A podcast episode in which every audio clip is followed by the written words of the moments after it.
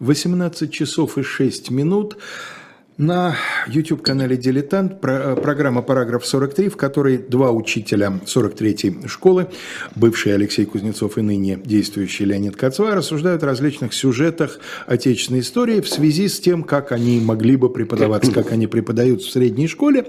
И вот мы закончили в прошлый раз небольшой трехчастный мини-сериал, посвященный прологу смуты, правлению Федора Иоанновича и Бориса Годунова. И поскольку мы э, взяли за правило правило так вот не идти большими кусками э, по хронологии, а перескакивать интереса ради, да, каким-то людям одно интересно, каким другое, чтобы подряд не было вот такой вот, значит, э, большого длинной полосы неинтересной темы, мы перескакиваем, и сегодня мы перескочили в эм, конец 17-го, э, в начало 18 века, перескочили к Северной войне, и э, сегодня мы, э, не знаю, успеем ли, ну, наверное, успеем, должны успеть начать говорить о э, событиях у начального этапа, но начать, конечно, нужно издалека. Боюсь, что не успеем. Да, я тоже боюсь. То есть я не боюсь, ничего страшного в этом нет.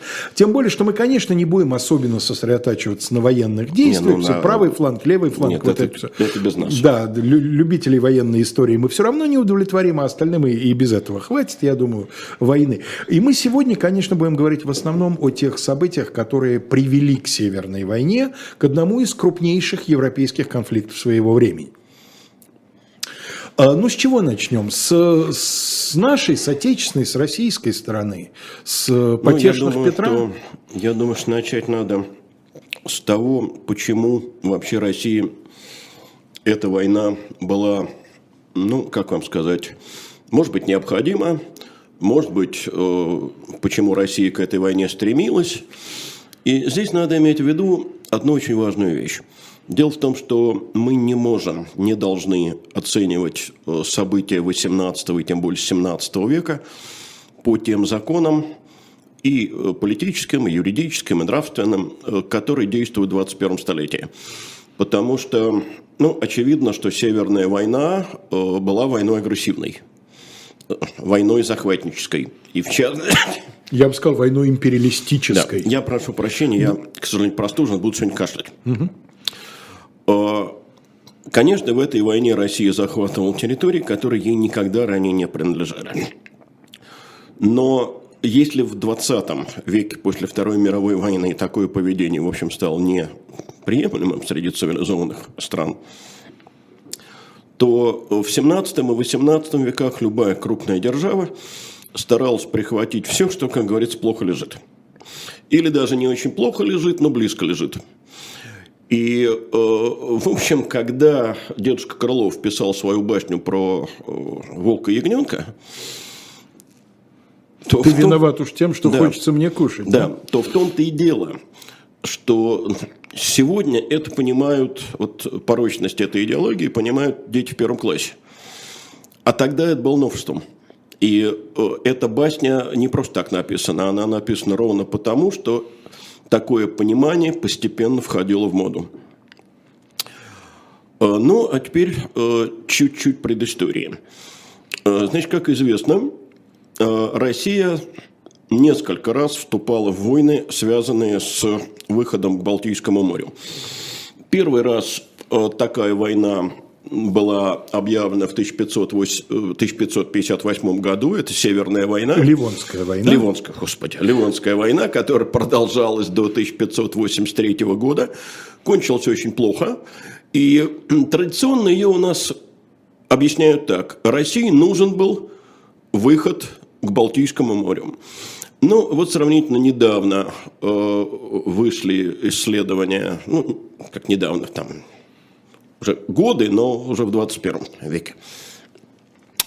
Э, вышли исследования питерского, по-моему, историка Филюшкина, который показал, что это совершенно несостоятельное объяснение. До всякой Ливонской войны Россия имела выход к Балтийскому морю, восточная часть Финского залива принадлежала ей.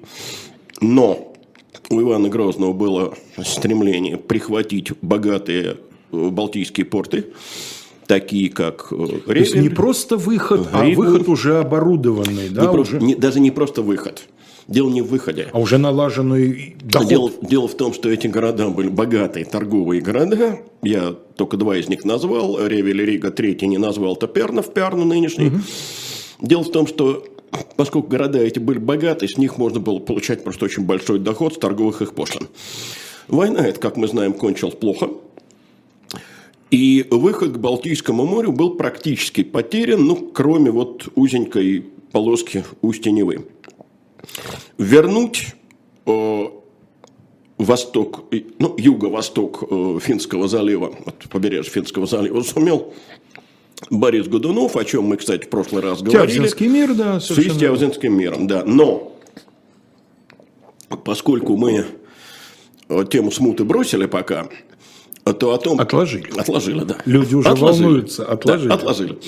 Э, то о том, каким образом эти территории были вновь потеряны, а потеряны они были э, в результате смуты по Столбовскому миру, мы поговорить не успели. Это Столбовский мир 1617 года.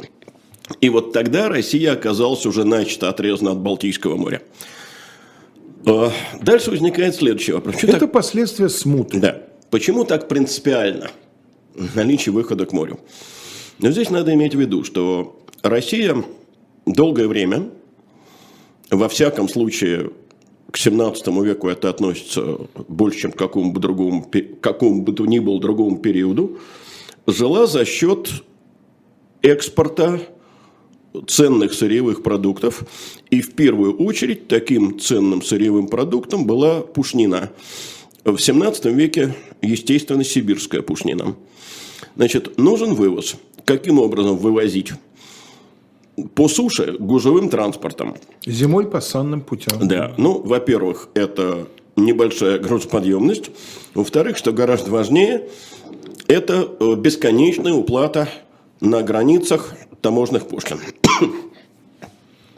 Альтернативой является только морской транспорт. Железнодорожного транспорта, как мы догадываемся, нет. А реки у нас текут не в том направлении, да? Ну, у нас нет речного э, пути Российские реки на запад не текут точно. К сожалению, да. Текут либо на юг, как Волга, Днепр, Дон, либо на север, как э, Двина северная, либо как западная Двина, она течет ровно в Балтийское море, она потому и западная, но тут, извините, как раз шведские владения. Да, запирается городом Рига. Да. Юг, Черное море, тоже отрезан.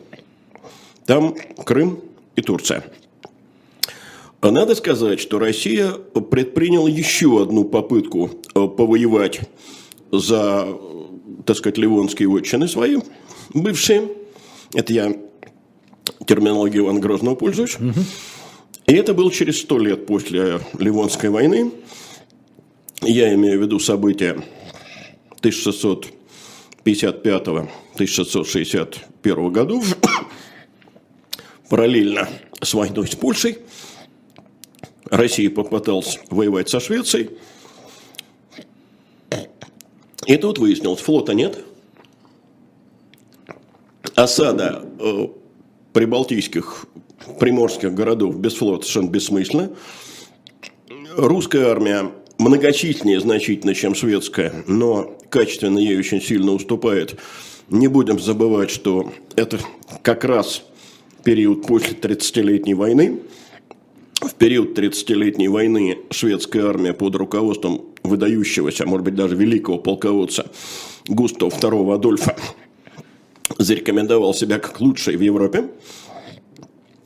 И поэтому 1661 год Кардисский мир э, зафиксировал границу между Россией и Швецией там же, где она была по Столбовскому миру 1617 года. Ничего получить не удалось. Леонид, скажи, пожалуйста, можно ли Швецию вот этого времени э, с какими-то там натяжками назвать империей? Думаю, что нет. Империи нет, а вот региональной державой – да. Это была крупная региональная держава, ей э, принадлежала не только Восточная Прибалтика, но ей принадлежало и северное побережье нынешней Польши. Одним словом, вот э, Балтийское море в то время так и называли Шведским озером. Угу. Это не империя, конечно, это далеко от империи. Но Швеция была в то время великой европейской державой, и уж региональной державой во всяком случае. Я почему спросил про империю? Есть известная фраза, вылетела у меня из головы, имя современного шведского историка, который как-то на каких-то юбилейных торжествах сказал, что мы, шведы, должны быть благодарны Петру Первому за то, что он избавил нас от имперских амбиций. Я боюсь сейчас перебрать фамилию, но я думаю, что ты имеешь в виду автора книги которая называется «Полтава. Гибель одной армии». Может быть, да. Я, я запомнил цитату именно. Он не только говорил это вот, в каком-то выступлении, но это написано и в самой книге. И надо сказать, что действительно Петра Первого особенно почитают в двух европейских странах. Что совсем не удивительно в Голландии, угу. Ну, ну, в Нидерландах. Да. Потому что там он... Наш царь, наш царь-плотник, скажем да, так. Да, там он работал на верфи, сам очень, так сказать, голландцев почитал. И э, вторая страна, что совсем кажется нам удивительным, это именно Швеция. Но дело в том, что шведы понятно, почему благодарны Петру. Э, если говорить э, вот максимально сжато, передавать эту мысль, то Петр избавил Швецию от времени великодержавия не имперскости, там, по-моему, речь идет именно не о империи, а о великой державе. И надо сказать, что шведы неплохо как с этим управились. Да великолепно. Они, просто. правда, еще повоевали после... Да, еще сто лет. Насколько я помню, последняя война, в которой участвовала Швеция, это разгром Наполеона. Ну да, конечно, коалиция 13-14 года. Да. И после этого Швеция не воюет. Швеция, насколько я знаю, входит в пятерку, если не в тройку мировую по уровню жизни. Там в последние годы, насколько я знаю, есть какие-то свои проблемы внутренние, не очень простые. Но это они настолько не очень простые, что, что нам мы бы с ними да, облизываться легко, так сказать, прожили. Прожили. Так вот, вернемся э, к 17 веку. Значит, после Кардиевского мира российской элите того времени стало понятно, что Балтийское море недоступно. Вот недоступно. Ну, а дальше смотрите. Война со Швецией кончилась, война с Польшей продолжалась. Продолжалась до 1967 года, до так называемого Андрусовского перемирия.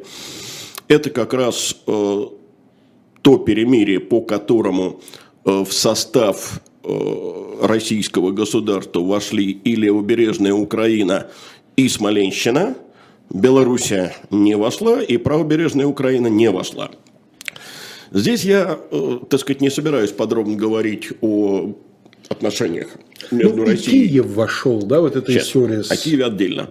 Я не собираюсь говорить сейчас подробно о российско-украинских отношениях 17 э, века, но хотел бы отметить, что вот когда мы смотрим из Москвы, ну и вообще из России, то мы говорим воссоединение Украины с Россией, вот, так сказать, была территория Киевской Руси, воссоединилась с московским государством. Да, здесь я хочу сделать одну оговорку, потому что по опыту наших предыдущих передач несколько раз я видел одно и то же совершенно безграмотное замечание в комментариях. А какая такая Россия в 17 веке? Россия – это с 1721 года. это безграмотно. Я еще раз повторю, потому что, да, с 1721 года Российская империя. Что же касается термина «Россия», э, «Российское царство», «Российское государство» в перемешку с «Московское царство» и «Московское государство» как синонимы, Э, этот термин употребляется и употребляется широко с 50-х годов 16 века. То, То есть с раннего э, Грозного. Как раз после того, как Иван IV венчался на царство. Дело тут даже, видимо, не э, в избранной раде, а именно в венчании на царство. Что же касается государя всея Руси, так это уже писалось, то это еще при Иване Третьем. И к этому вопросу я не хочу больше возвращаться. Так вот, вот если мы смотрим из Москвы, то это как бы вот ломоть прирезали. Следующий ломоть прирезали в эпоху польских разделов. Но если посмотреть на это из Киева, то ситуация оказывается совершенно иной. Дело в том, что Андрусовское перемирие 1667 года для украинского народа был трагедией, потому что Украина оказалась расколота пополам.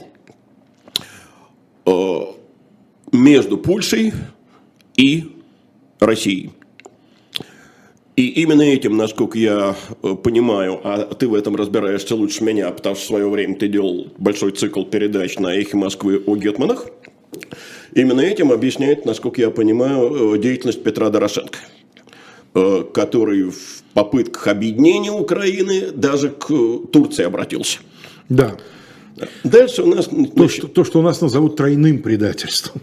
Ну, назвать может как угодно. Да, безусловно. Но дело в том, что понимаешь, вообще, вот даже шире посмотреть, не обязательно говорить об истории э, России, Украины и Польши, и Турции. Но дело в том, что и многие... Крымского ханства. И Крымского ханства. Многие национальные лидеры, это, кстати, к Западной Европе относится, которые в одной стране выглядят героями, в другой стране будут выглядеть предателями. Безусловно, конечно. Достаточно, я думаю, посмотреть на историю той же Столетней войны и на то, как она долго интерпретировалась, не сейчас, конечно, но долго интерпретировалась по разные стороны Ла-Манша. Э, поэтому совершенно очевидно, что для э, России Дорошенко предатель, для Украины патриот. Я уж не говорю о таком проклятом в России имени, как Мазепа. Мазепа, да. Который, естественно, на Украине тоже воспринимается как э, патриот. Так вот, а дальше события понеслись э, совершенно э, стремительным образом. Что такое два года? Вот ты правильно э, напомнил, что по Андрусовскому перемирию Киев, который находится, как известно, на правом берегу Днепра, должен был э, отойти, то есть остаться в руках э, России еще два года. На самом деле это было такое отложенное состояние. То есть фактически речь шла о доходах с Киева. Да, да? нет. Э, речь шла о том, что пока вот Киев он уже был под контролем России, что он сейчас останется в составе России, через два года мы к этому разговору вернемся и договоримся еще раз. Угу. Видимо, разногласия по Киеву были такие, что это тормозило подписание перемирия. Угу. Но не сбылось. Как известно, Киев в состав польского государства уже не вернулся. Почему? Потому что в 1969 году начинается роман э, Дорошенко с э, Турцией. Э, турки вторгаются на правобережную Украину. Польша становится не до того, чтобы отбирать Киев. 1972 год, Бучатский договор, по которому Подолия перешла в руки Турции – Э, потом начинается, э, так сказать, русско-турецкая война. Ну и Вечный мир 86 -го года. И э, совершенно верно, Вечный мир 86 -го года. Но здесь надо еще вспомнить, что до Вечного мира 86 -го года случилось одно событие, о котором у нас почти никогда не упоминают, ну или, может быть, мельком как-то упоминается в учебниках, о которого наши сограждане, я думаю, как правило, не знают. Э, это событие, относящееся к 1683 году. Событие, которое на самом деле является судьбоносным для Европы, переломным для Европы. Потому что э, что такое весь 17 век? Это турецкая экспансия. Турки наступают.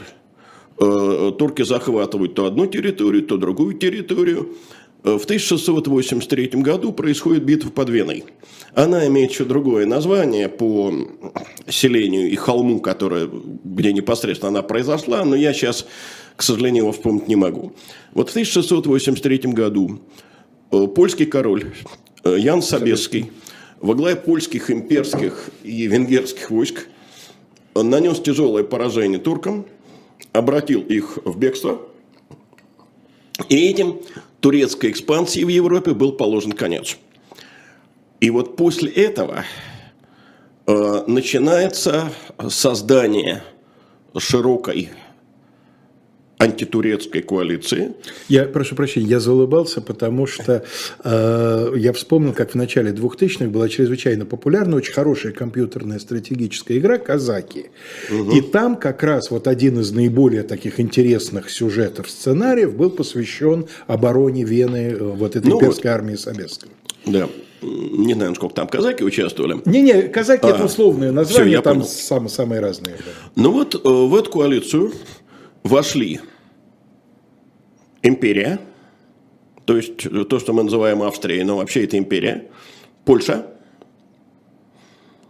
Венеция. И Россия. Это, надо сказать, был э, большой политический успех для России, потому что, насколько я понимаю, за несколько столетий, по впервые нас взяли в э, компанию Россия выступала, ну, как это очень наверное, очень правильно назвал в своем романе замечательном Алексей Николаевич Толстой «Большой европейский политик». Угу. Участником европейской политики. Да, Россия впервые стала участником европейской коалиции. Ну, по крайней мере, впервые за очень какие-то долгие годы.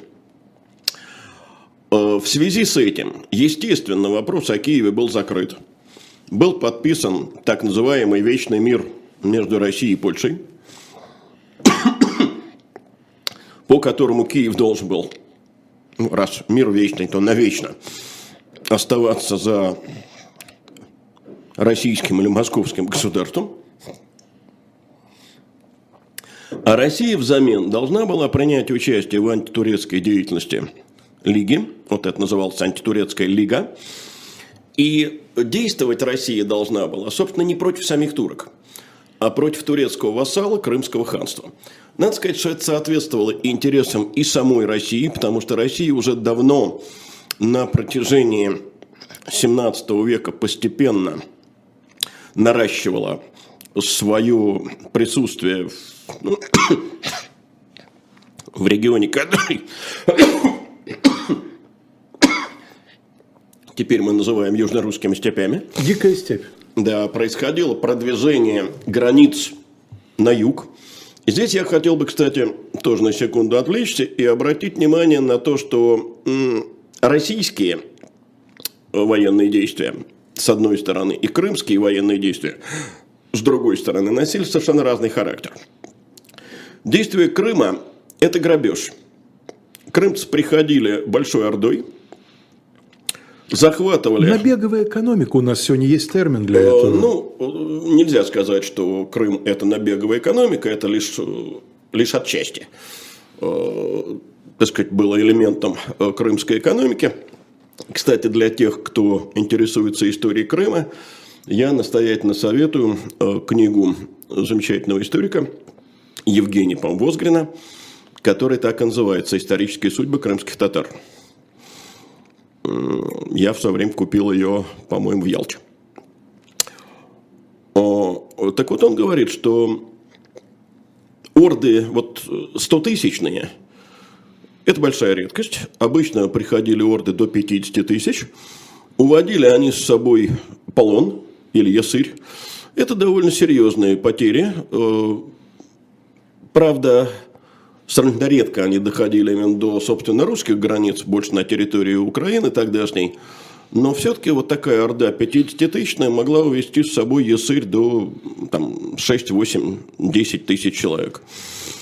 Э, сами крымцы э, рабовладельческого хозяйства не вели. Весь этот ясырь продавался в Турцию. Э, так вот, это набеги. Со стороны России это не набеги, это экспансия. То есть буквально, в буквальном слова экспансия, расширение. Э, дело в том, что Россия строила засечные черты. Каждый раз эта засечная черта проходила южнее. Э, последняя, по-моему, будет проведена в 1681 году Изюмская. Она южнее Харькова уже пройдет. И все, что оказывалось за этой засечной чертой, это становился российской территорией. Ну, то есть разница в том, что крымцев не интересовало территориальное расширение. Для них цель – это именно да, Крымцы не расширяли свою границу. Mm-hmm. И вот это расширение границ, кстати, крымцы воспринимали очень, с очень большой опаской. Потому что они видели, что к ним приближается вот эта вот э, большая держава. Э, так вот, э, Зачем была нужна Россия в составе этой коалиции полякам и имперцам? Прежде всего для того, чтобы сковать э, силы Крыма, не допустить прихода Крымской Орды, 50-100 тысячной, на помощь э, туркам в войне против Польши и Швеции. То, что называется обсервационная армия. Ее ну, задача не активные действия, а присутствие в регионе ну, для, да, наверное, для некоторых да. гарантий. Да? Ну, поскольку обязательно надо выполнять, то, да, а мы забыли упомянуть, что 1686 год – это время, когда уже царями являются два брата. Иван Петр и Петр, да? И Иван. Ну, вернее, Иван и Петр, ты прав, потому что Иван старший. Э, Федора Алексеевича уже э, нет в живых. Он в 82 году, в 20-летнем возрасте, умер. Правительницей государства является старшая сестра Ивана и Петра, царевна Софья. Соответственно, Вечный мир подписывал ее фаворит Василий, Василий Васильевич Голицын. И как дипломат он проявил себя очень успешно. Но, по-видимому, для того, чтобы укрепить авторитет любимца, Софья хотела, чтобы в нем видели не только дипломата, но и полководца. Поскольку в ранжире того времени это гораздо Гораздо важнее, круче, конечно. Да. Полководца из Василия Васильевича не получилось. Ну, э, те, кто читал вот нежно мною любимый, хотя во многих отношениях антиисторичный э, роман Алексея Толстого «Петр I», э, помнят, как описывается этот поход. Дело в том, что походов был два. 87 года и 89 -го. В первом походе русское воинство до Перекопа не дошло. Крымцы зажгли степь, отравили редкие степные колодцы. Кстати, сделать это очень просто. Забивается лошадь, э, труп э, бросается в колодец, вода трупным ядом оказывается отравлена, даже если сам этот труп достать, в течение нескольких месяцев вода из колодца будет для питья непригодна. Э, значит, воды нет, дым, ну, потому что степную траву поджечь легко, а потушить нечем. И э, бесконечные набеги стремительной э, крымской конницы на медлительные, волокущие с собой огромные обозы русские войска, э, в общем, повернули, откуда пришли. Второй поход оказался чуть более успешным, в том смысле, что дошли до Перекопа. Дошли, дойти дошли, встали, посмотрели, увидели мощнейшие перекопские укрепления, которые, так сказать, от воды до воды – брать такие укрепления э, русские войска тогда не умели. Э, постояли, повернулись и пошли назад. Не умели, потому что осадной артиллерии крупной не было. Э, да, да. Ну, это проявится... То, с чем столкнуться и под Нарвой, я почему и спрашиваю. Не столько, не столько под Нарвой, сколько под Азовом. И под Азовом тоже. Конечно. Постояли, пошли назад. Значит, как оценить поход? Ну, как известно, э, Софья в милостивой грамоте фавориту написала, что неслыханные достигнутые успехи и безбожное огоряние от твоего воинства в жилищах своих поражены и побеждены и прогнаны, но убеждало это мало кого. И надо сказать, что это, как мне представляется, сыграло очень немалую роль э, в том, что Софья стремительно проиграл Петру э, в последовавшей борьбе, схватке за власть. С другой, с другой стороны, совсем, так сказать, оценить эти походы вот как ничтожество неправильно было бы. Почему? Именно потому, что с точки зрения внешнеполитической, это уже не просто вхождение в коалицию, но это первые действия в ходе коалиции. Но так или иначе, толку не было. Значит, в 89 году Софья теряет власть, Василий Васильевич едет в далекую ссылку. Кстати, вот это одна из самых обидных вещей. Я забыл, куда в Нарымы его законопатили? По-моему, в Пустозерск. Пустозерск? Ну, ну, не важно. Куда-то вот в те да. края.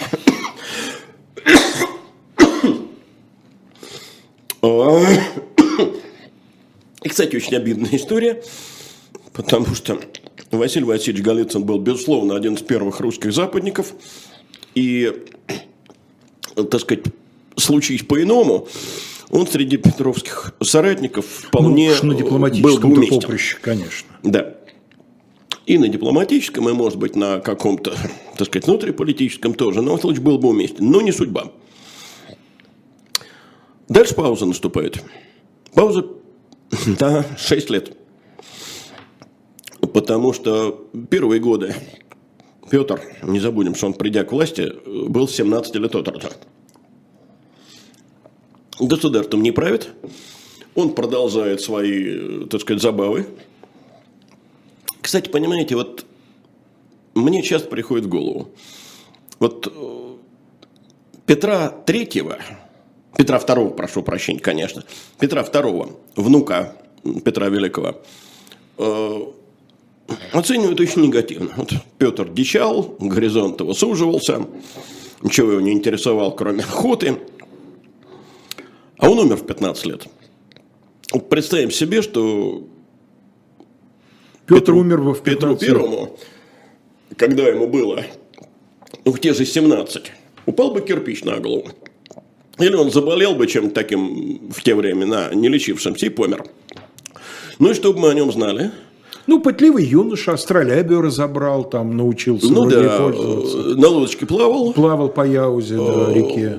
Снежную крепость брал, Брал. государственными делами заниматься не хотел. Не занимался, Когда да. его звали в Кремль государственные дела решать, он боярину, который приехал его звать э, из деревянной пушки брюквой в брюхо влепил. Все, пустое. Но судьба повернулась по-другому. А, Значит, все эти годы он между Москвой и Архангельском, он строит крепости, он там обучает солдатиков, он гоняет в Архангельск э, строить корабли. На Плещеево озеро гоняет, строит Да. корабли. И вот приходит 94 год.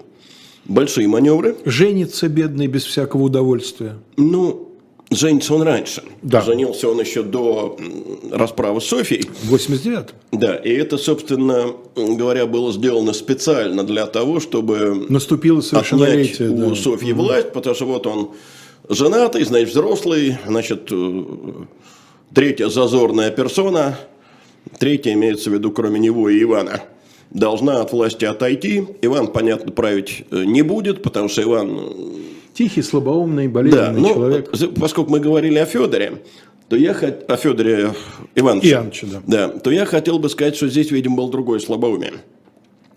Судя по всему, что я читал об Иване Алексеевиче, у него было состояние, которое ныне называют задержкой умственного развития. Да. То есть он был вялый, безвольный, А он, ничем. по-моему, глухой был с рождения. Его- Вот нет. Нет? Нет. Глухой с рождения, глухонемой – это брат Ивана, брат Ивана Грозного. Юрий. Юрий Васильевич, да. Мне казалось, что Нет, Иван, нет. Иван тоже Нет. был сильно глуховат. Нет, он, может быть, был, как теперь говорят, слабослышащий, но дело не в этом. А он именно был апатичный, без, безразличный ко всему.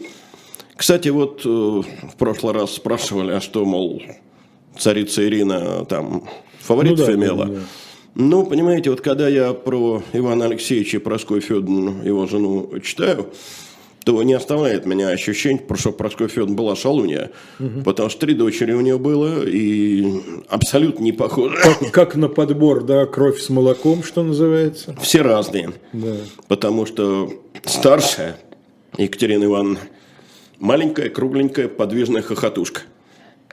Средняя э, будущая царица Анна Ивановна Гвардейского роста. огромная же, в дядюшку, мрачная, мужеподобная. Ну, про третью, про третью сестру Проскою Иван мы мало что сказать можем. Ну, вот неизвестно, имел ли Иван Алексеевич прямое отношение к собственным дочерям. Прям надо сказать. Не столько прямое, сколько непосредственно. Да, да. Ну, вот... э, И вот так проходят эти годы, когда реально государством управляют то Борис Голицын, э, то Федор Юрьевич Рамадановский, то еще кто-то из старых бояр, то дядька царя Тихон Стрешнев. А в 94-м э, Петр затевает большие маневры, это так называемые кожуховские маневры по селу Кожуховское. где- Кожухова. Кожухова, да, где вот эти новые войска, э, два потешных э, полка, Преображенский и Семеновский, воюют против Войск стрельцов, князя Кесаря. да, против традиционного войска. И, э, кстати, именно во время этих маневров э, было пожаловано первое звание русского генералиссимуса. Ну, ты понимаешь, оно было шутовским. Да, конечно. Тогда оно было шутовским. Никто не, не мог себе представить, что впоследствии Как и звание князь Кесаря, да, у одного из полководцев. да, четыре человека будут обладать этим званием как высшим э, воинским э, званием. И после этого Петр, по-видимому, решил, что готово. Армия готова, можно воевать. Воевать над Турцией. Но крымское направление доказало свою бесперспективность. Э, Видимо, окружение Петра достаточно хорошо понимало, что еще один крымский поход кончится так же, как предыдущий. Они же почти все прошли через вот эти галицинские походы. Ну, не уверен, что все. Ну, многие, по Ну, крайней да. мере. Там было кому припомнить, да. как это все. И в результате было избрано другое совершенно направление, не против Крыма, а против непосредственно турецкой крепости Азак или Азов. Крепость стояла в устье Дона. Добирались так. Часть войска пешим строем до верховья Дона и дальше по Дону. Другая часть войска на ладьях и стругах по Москве-реке, Оке, Волге, Волгу. до э, нынешнего Волгограда. Там до Большой излучины Дона, совсем близко, значит, перевезли э, ладьи и струги, перебрались на Дон. Чем хорошо это направление? Ну, прежде всего тем, что невозможно было изолировать войско от воды. Всегда вода была рядом. То есть э, вода необходима и для питья, и для всяких других э, нужд. И кроме того, по воде можно было двигаться, то есть не тащить за собой огромный обоз из сотен подвод, а плыть потихонечку, так сказать, на кораблях. Ну, подошли к Азову. Но с Азовом тоже не получилось, потому что крепость не новая. Крепость один раз уже брали. Брали ее, как известно, в 1637 году казаки донские. Азовское сиденье, так называемое, да. И кончилось это для России очень невыгодно, потому что воевать с Турцией не решились. Казакам царь приказал оставить Азов. Но турки после этого пригласили французских инженеров. И, естественно, Азов перестроили. Я хочу напомнить, что был замечательный совершенно такой вот эм, цикл эм, Леонида Парфенова Российской империи. Там Азову посвящена очень удачная серия, где Парфенов прям по валам того, что осталось от Азовской крепости, ходит, показывает, рассказывает, там все. Все это можно в подробностях Э, узнать. Вот, э, ну, Азов был по тому времени действительно мощная первоклассная крепость. Попытались ее брать, но оказалось, что русская армия к этому совершенно не подготовлена. Ну, как крепости берут? Лестницы, по лестницам на стены.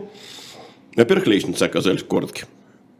Во-вторых, выяснилось, что ну, главное вооружение стрельца – это не сабля, это Пищаль.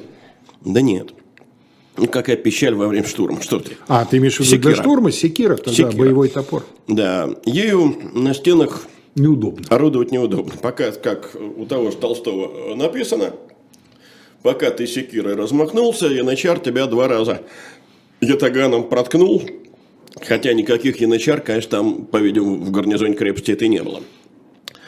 А, Попытались подкоп сделать, подвести минные Сапу, так называемую, Да. тихую сапу. Да. Но изменник Яков Янсен, голландец, выдал подкоп этот, турки произвели контрподкоп, и подкоп взорвали. Ну, в общем,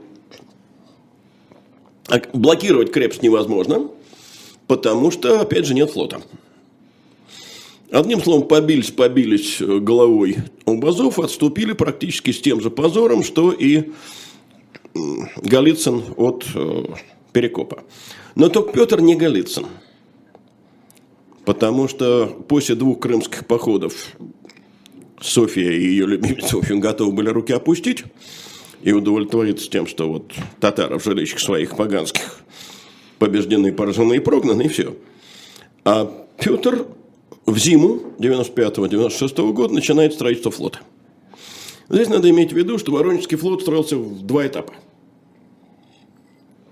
И кораблей до 96 года, до второй Азовской осады, был построено только два, и ни один из них в осаде Азова не участие принимал. не принимал, потому что они были недостроены еще. Зато галер около 90, что ли? Был да, построены галеры, вот точное число я но не, до, не до 100, помню, но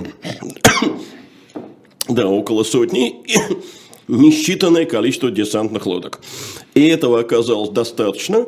Азов блокировали с моря, и лишенный подвоза боеприпасов и продовольствия, он капитулировал. И таким образом была достигнута первая большая победа. Вышли к Азовскому морю. Ну, теперь я... Э, Заложили Таганрог, насколько я понимаю, да? Вскоре после Вскоре. Э, взятия Азова, неподалеку от Азова, на Азовском побережье, начали строить еще одну крепость Таганрог. А теперь я предлагаю всем желающим, так сказать, взять карту и посмотреть, э, насколько Азовское море – Э, позволяет выйти в международные торговые воды. На самом деле это с точки зрения вот, э, выхода на торговые пути было совершенно бессмысленное, будем говорить, прямо мероприятие, потому что дальше нужно выйти в Черное море, а это Керченский, Керченский пролив, пролив, да, узкий. И на его побережье мощная крепость Керчь. Керчь и Яникали. Ну, да. Яникали поменьше, Но конечно. все равно с двух сторон. Керчь крепость мощная. Да. Хорошо, вышли в Черное море. Это сегодня на берегу Черного моря у нас Турция, Болгария, Румыния. Кого только нет, да. Украина, Россия, Грузия, Абхазия. Россия, признанная международным сообществом, не очень, прям скажем, но все-таки. А тогда была одна страна – Турция. И ее вассал Крымское ханство. То есть Черное море было внутреннее турецкое озеро. Какая там международная торговля? Значит, нужно опять... Дальше Босфор, Босфор Мраморное море, Дарданеллы. Дарданеллы. И вот тогда будет Средиземное море, международные воды. Это задача, которая будет весь 18 век большой мечтой. Это задача, о которой один русский политик будет говорить во время Первой мировой войны так настоятельно, что его прозовут Милюков-Дарданельский – но она так и не будет никогда реализована. Правда, к ней пытался вернуться, так сказать, вождь народов, и Вячеслав Михайлович Молотов в своих беседах с писателем Феликсом Чуевым говорил, что после войны Сталин стал немного зазнаваться, и мне в международных делах приходилось то требовать, что Милюков требовал, Дарданеллы. Ну, одним словом, далеко и безнадежно. Вроде бы даже до войны и после подписания пакта обсуждался этот вопрос. Ну, ход... это, это может быть какие-то, так сказать, секретные вещи, а после войны Сталин открыто требовал совместный оборон пролив России, ну, Советским Союзом, конечно, mm-hmm. и Турции, и это была одна из причин холодной войны.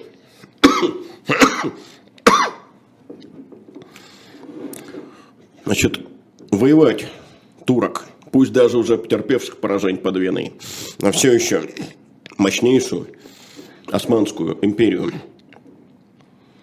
даже не то, что в одиночку, а даже вот в союзе с Польшей и империей невозможно. Значит, нужны союзники с большими, мощными флотами. одной Венеции здесь недостаточно. Отсюда двойное решение.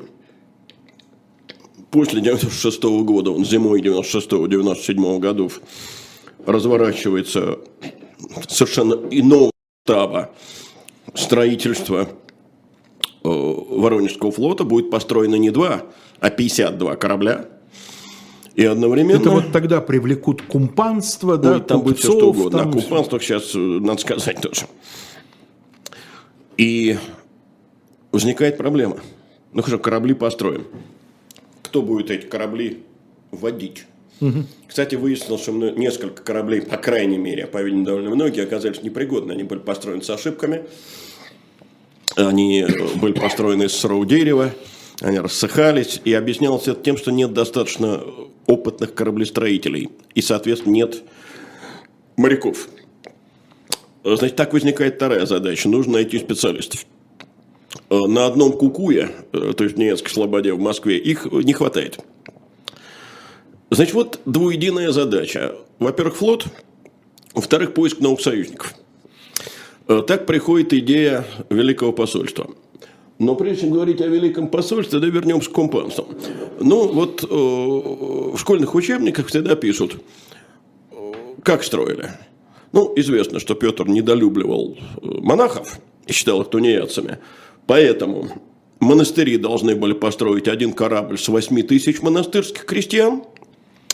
Для э, дворянства была норма полегче, один корабль с 10 тысяч крестьянских дворов, ну и сколько там еще города строили. Но мы как никогда не задумываемся о том, что таким образом Петр предпринял шаг, который ни для одного европейского монарха был решительно невозможен. То есть, что он сказал? Он сказал, так, дорогие подные, ну-ка карман открыли широко, и я государство запустил туда лапу и по своей надобности оттуда вычерпал. Э, как это делается во Франции, в Англии? Созываются генеральные штаты. В и... Франции генеральные штаты, они, правда, с 1614 года не созываются. Э, ну, так и налоги не больно Зато увеличишь. потом, когда созовутся, да, в Англии парламент это все ватирует. И, в общем, новые налоги ввести вот просто так, потому что государ... король решил повоевать, практически невозможно. Это, кстати, свидетельство очень большой разницы государственного устройства России э, на рубеже 17-18 веков и европейских монархий. Ну, флот себе строится. Я бы сказал, разница сохраняющаяся в каком-то смысле. Я тут э, написал одному комментатору, у нас передача историческая, а все аналогии в головах слушателей. Ну, пока вы, Леонид Александрович, э, пьете по причине своего болезненного состояния, я же должен чем-то слушателей да. развлекать. Ну, в общем-то, конечно, ты прав. Э, конечно, многое сохранялось, по крайней мере, очень долго и сейчас сохраняется. Вот. Так вот, пока там в Воронеже строится флот, Петр таки отправляется в Европу. И это тоже новость. В каком смысле новость? Никогда раньше русские цари за границу не ездили. И вообще русские государи. Э, ну-ка скажи, кстати, кто из русских государей до Петра Великого бывал за границей? О, за границей. Ну, во время Ливонской войны Иван Грозный, да? Именно. То есть это... Э, Под в... Полоцком, если не ошибаюсь, да, или где? Да, конечно, и не только там, в Прибалтике еще. Угу. Но это в чистом виде анекдот про то, как кто за границу ездит. Да, да, да. А, а рус... если придется, он тогда на танке. На танке, конечно. Э, вот. Именно поэтому Петр едет инкогнито. Не принято было вообще, чтобы монархи ездили в составе посольств. Петр нарушитель всех и всяческих традиций. Лень, можно мы остановимся на этом инкогнито, потому что, как известно, в качестве повода к вступлению в Северную войну будут обиды многие нам, государю, учиненные в Риге, когда мы в посольство следовали. И Петр там пишет о том, что якобы шведским властям было заранее дано понять, да, что конечно, поедет все царь. знали, кто едет. Все знали, понятно, 2 метра 3 сантиметра конечно, все знали, не кто спрячешь. едет. И под, в Сардаме за ним бегали мальчишки, потому что там полно народу был, которые вернулись из Москвы, из Кукуя. И в Кёнигсберге известно, как он танцевал с э, герцогиней. Это все понятно. Но официально это инкогнито.